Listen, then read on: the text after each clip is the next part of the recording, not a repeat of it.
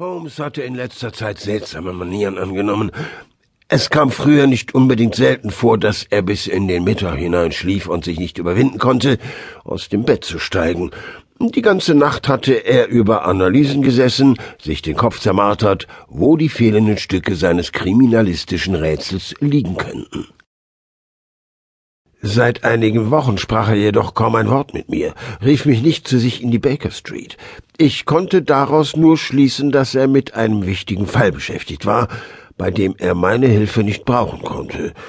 Einerseits war ich froh, mehr Zeit mit meiner Frau verbringen zu können, andererseits langweilte mich der Alltag eines praktizierenden Arztes. Gerne hätte ich wieder an seiner Seite gestanden. Ein Besuch am kommenden Sonntag würde aber auch ihn nicht kränken. Ich nahm mir vor, in der Baker Street 221b vorbeizuschauen, von meiner Praxis, meinen Geschäften, meiner Frau zu erzählen und mich ganz nebenbei nach seiner Befindlichkeit erkundigen. Von den früheren Abenteuern, die ich in Zeitschriften veröffentlichen konnte, habe ich ein wenig Geld angespart.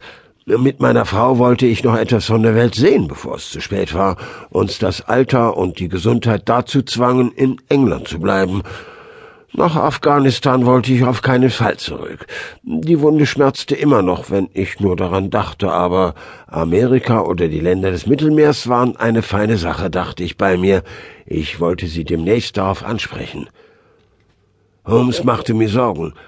Zuweilen verfiel er in eine melancholische Ruhe.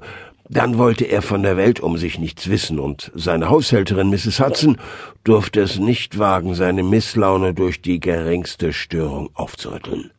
Oft entsinne ich mich an Aristoteles Ausspruch, dass die klügsten Männer ausgezeichnete Melancholiker seien. Dies traf auf Holmes zweifelsohne zu. Die Phasen zwischen zwei Aufträgen wurden ihm zu unerträglichen Zwischenstücken ausgesprochener Langeweile und trägen Müßiggangs. Das ganze Drama seines Lebens hing von der Herausforderung seines Geistes ab. Konnte er sein Kombinationsvermögen nicht einsetzen, verfiel er in Melancholie. Diese Bürde wollte ich ihm schon oft abnehmen, doch reagierte er äußerst gereizt auf mein Angebot.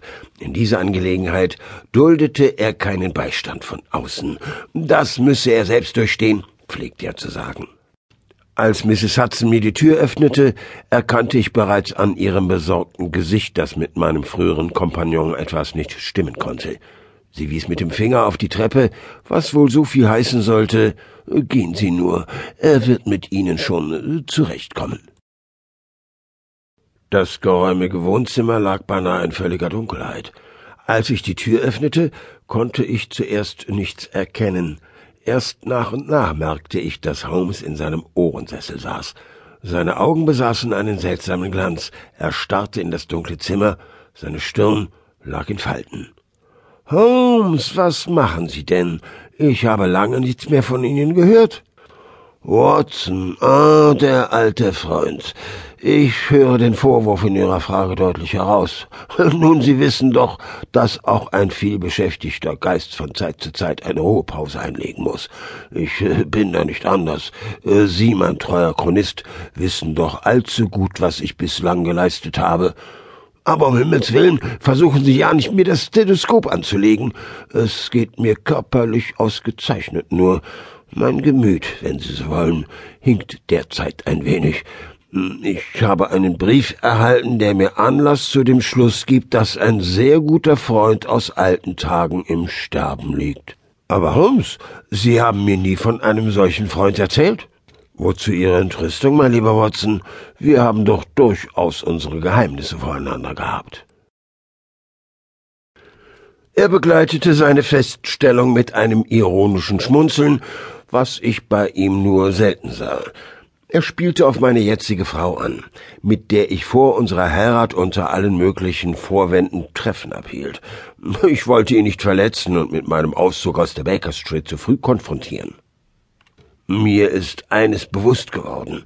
Das Leben orientiert sich am Tod. Viele der Fälle, die wir bearbeitet haben, hatten den Duft des Sterbens über sich. Verzeihen Sie meine gewagte Poesie, aber ich bin in der Stimme. Er nahm seine Violine und begann ein Violinkonzert von Mozart zu spielen. Statt sich wie sonst mit mir über manche Themen und das Zeitgeschehen zu unterhalten, verbrachte er